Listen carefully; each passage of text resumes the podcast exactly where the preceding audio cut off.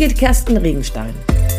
Als Trainerin und Coach liebe ich es, die innere Unabhängigkeit anderer zu stärken und zu begleiten. Ich bin davon überzeugt, Führung braucht Persönlichkeit.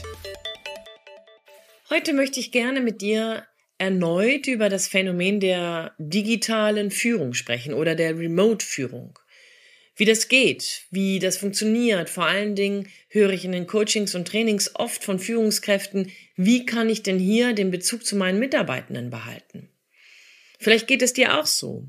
Ihr habt Meetings über Meetings, man sieht sich regelmäßig, manchmal hat man Glück und deine Mitarbeitenden haben die Kamera an, manchmal nicht. Irgendwie geht es hier dabei dann um wesentliche effektive Fragestellungen, um Aufgaben, um Projekte, die vorangetrieben werden müssen.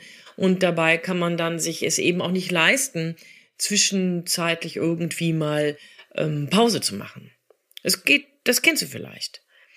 Also ich bekomme das oft geschildert. Ich bekomme das oft geschildert und mir wird oft dabei dann auch mit Sorgen begegnet. Im Sinne von, ich habe Sorge, meine Mitarbeitenden aus dem Blick zu verlieren.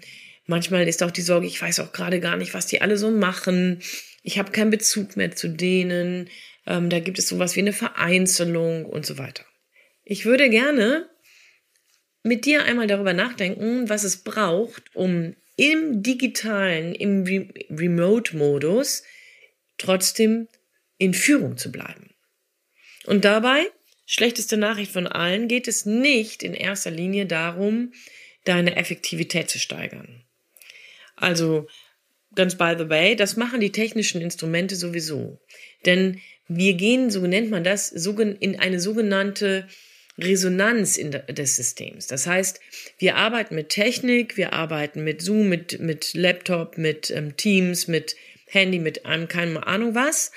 Und dabei suggeriert uns dieses technische Instrument, wir müssen effektiv strukturiert sein. Das heißt, wir gehen in die Resonanz dieser Technik. Und das hat oft zum, zum, zur Konsequenz, dass wir eben Beziehungen, die ja so gar nichts mit Technik in erster Linie zu tun hat, gar nicht mehr so viel Raum einräumen, gar nicht mehr so viel Platz geben. Und wuppdiwupp sind zwölf Monate vergangen und wir merken, wir haben irgendwie den Bezug zu unseren Mitarbeitenden verpasst. Na, Überraschung. Also, Ende vom Lied ist, glaube ich, hier klarer nochmal zu kriegen, was genau braucht es, wenn du remote unterwegs bist, wenn du digital unterwegs bist, was genau braucht es, um in Führung zu bleiben, um mit deinen Kollegen, mit deinen Mitarbeitenden Beziehungen herzustellen und damit trotzdem deine Effektivität nicht zu begrenzen, zu schmälern. Hier gibt es mehrere Tipps. Zwei davon haben direkt was mit, mit deinen Mitarbeitenden zu tun und der dritte Tipp hat direkt was mit dir zu tun. Wenn wir nämlich darüber reden, dass Führung Persönlichkeit braucht, genauso wie dieser Überbegriff, ne, Führung braucht Persönlichkeit heißt, dann geht es darum, dass du als Vorgesetzte mehr bestimmst, wie mit diesen technischen Instrumenten umgegangen wird. Du lädst zu einem Meeting ein. Du darfst auch bestimmen, was hier möglich ist. Jetzt gibt es Unternehmungen, das habe ich jetzt vor kurzem mal gesagt bekommen, da gibt es keine klare Anorder per Mufti, dass immer die Kamera angemacht werden muss. Okay, wenn du selber dann jemand bist, der damit auch dann zurückhaltend ist, um es einzufordern, dann geh ganz einfacher Trick in die Ich-Botschaft. Ich habe ein Problem, lieber Herr Fischer, denn wir haben uns jetzt in den letzten Meetings nicht wirklich persönlich gesehen. Dabei sagen sie außerdem auch noch wenig. Und ich muss gestehen, ich bekomme gerade nicht mehr den Draht zu ihnen. Ich weiß gerade nicht, wo sie stehen, wie sie die Diskussion, die wir hier gerade führen, einschätzen. Ich würde mich sehr freuen, wenn ich von ihnen etwas höre oder zumindest, wenn ich sie sehe. Ist ihnen das möglich? Ist eine Möglichkeit. Wenige Mitarbeitenden werden sich da aus der Affäre ziehen und einfach Nö sagen. Die meisten werden zumindest antworten. Viele werden sogar die Kamera anmachen. Ich mache das ja auch oft in Trainings und im Coaching eins zu eins ist das natürlich sowieso so, aber in Trainings mache ich das auch oft. Und da werden, werde ich wenig und sehr, eigentlich bisher nie ähm, damit konfrontiert, dass man das auf einmal nicht will. Wenn dir das wichtig ist, dass du deine Mitarbeitenden siehst, dann bitte darum. Dann mach es deutlich, aber nicht als Auftrag, sondern als dein Bedarf. Das ist nur so ein, der erste halbe Punkt. Der zweite Punkt oder der zweite halbe Punkt an dieser Stelle ist nämlich genau das. In den Meetings gib Raum, um persönlich zu werden. Ich hatte jetzt vor kurzem jemanden bei mir, der sagte, na ja, sowas wie Smalltalk, das ist langweilig, das interessiert ihn nicht. Und ich sagte an dieser Stelle, du hast recht, weißt du, wenn das so ist, dann kann das gut so sein. Aber schlechte Nachricht für dich. Smalltalk ist im Moment das Einzige, womit du überhaupt persönlicher auf diesen technischen Dingen mit deinen Mitarbeitenden reden kannst. Frag nach dem Hund, den Frau Fischer sich letztes Jahr gekauft hat. Frag nach einem tollen Backrezept. Wenn du weißt, dass Herr Fischer der Griller vom Herrn ist, ja super. Dann frag ihn nach seinem neuesten Grill, nach einem irgendwie Grillevent oder was auch immer.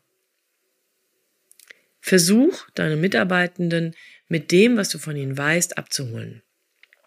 Und dabei, Achtung, Achtung, Achtung, bitte kein Interview. Und Herr Fischer, haben Sie schon mit der Grillsaison angefangen? Ach ja, was haben Sie denn beim letzten Mal gegrillt?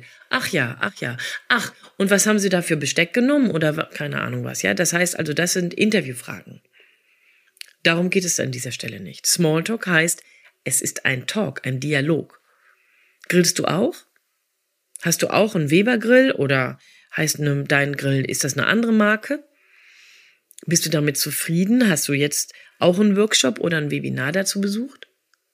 Erzähl von dir und dann stell eine Frage.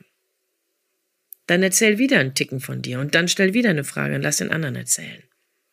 Meetings, wenn die so anfangen, so gute zehn Minuten, sind automatisch lockerer, werden in der Regel viel freundlicher geführt und deine Mitarbeitenden bekommen übrigens ganz by the way das Gefühl, dass du sie siehst. Ja, interessant. Ne? Der Effekt ist nämlich nicht nur der, dass du den Eindruck hast, ah, ich habe wieder ein bisschen mehr mit meinen Mitarbeitenden zu tun. Der Effekt ist viel größer. Deine Mitarbeitenden erleben, dass du sie siehst und dich für sie interessierst. Nämlich über das To-Do, über das, was hier miteinander heute im Projekt diskutiert werden muss, hinaus. Die zweite Frage war die, ja, vor kurzem hatte einer meiner Mitarbeitenden ist Vater geworden. Und normalerweise wird dann hier Hallo, Halli gemacht und ja, jeder ähm, gratuliert und irgendwie wird dann, ich weiß nicht, glaube, ob die dann singen auch, das weiß ich nicht, was das Team gesagt hat. Hier geht es eher darum, wie mache ich das denn? Das wird ja gar nicht mehr aufgefangen. Ja, hallo? Nichts leichter, als mit Technik genau das zu machen. Nimm ein Video auf von dir oder lass es viral gehen im Sinne von dein ganzes Team nimmt eine kleine Videosequenz von sich auf. Schickt es euren Mitarbeitenden, euren Kollegen. Schreib eine analoge Karte und gratuliere herzlich. Oder aber fahr vorbei und stell Blumen vor die Tür.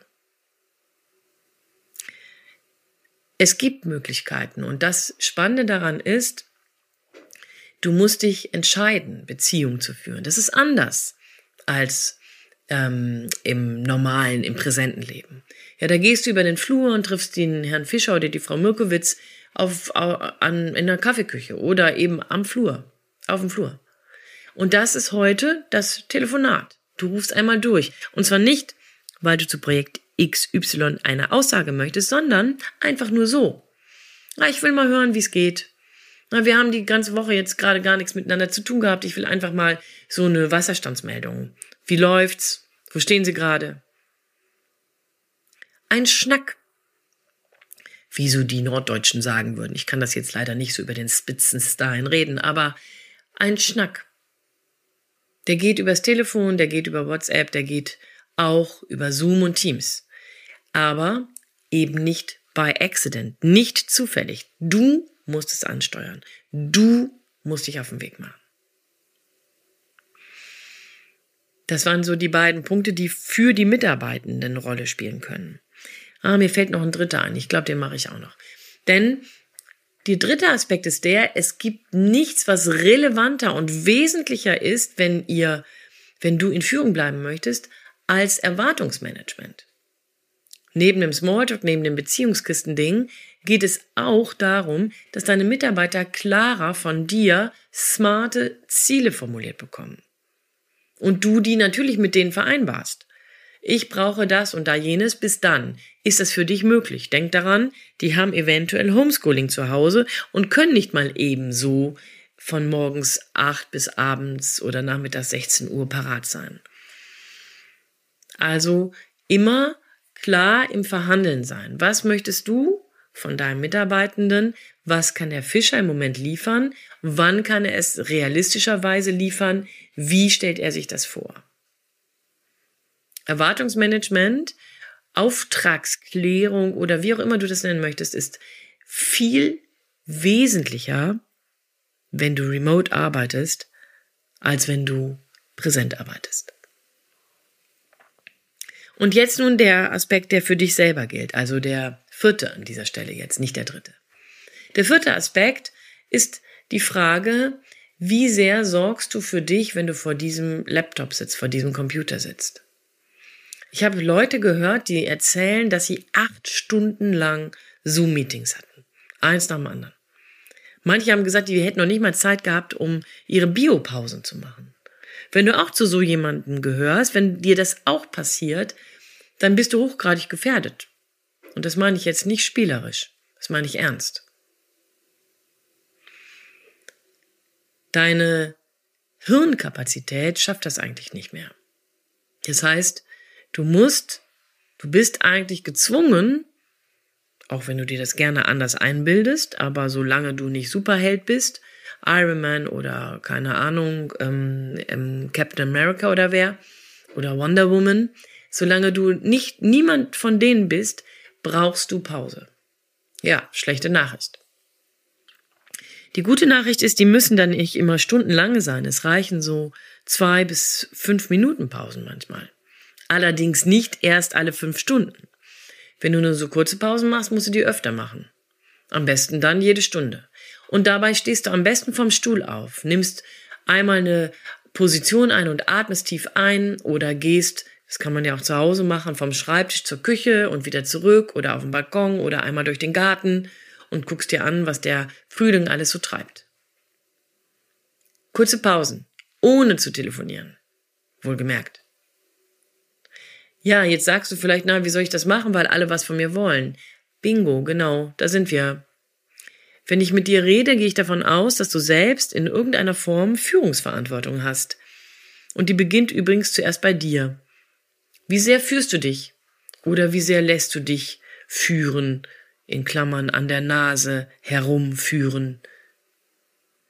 Wer darf dir Dinge aufoktrinieren? Das musst du entscheiden. Das musst du klären. Und wenn du eben nicht zu dem Zeitpunkt kannst, weil du, das muss ja keiner wissen, Pause machen musst und atmen musst oder irgendwie dir den Kopf freischütteln musst, dann ist das eben so. Und wenn du wichtig für das Meeting ist, bist, dann wird das Meeting eben ohne dich nicht beginnen. So what?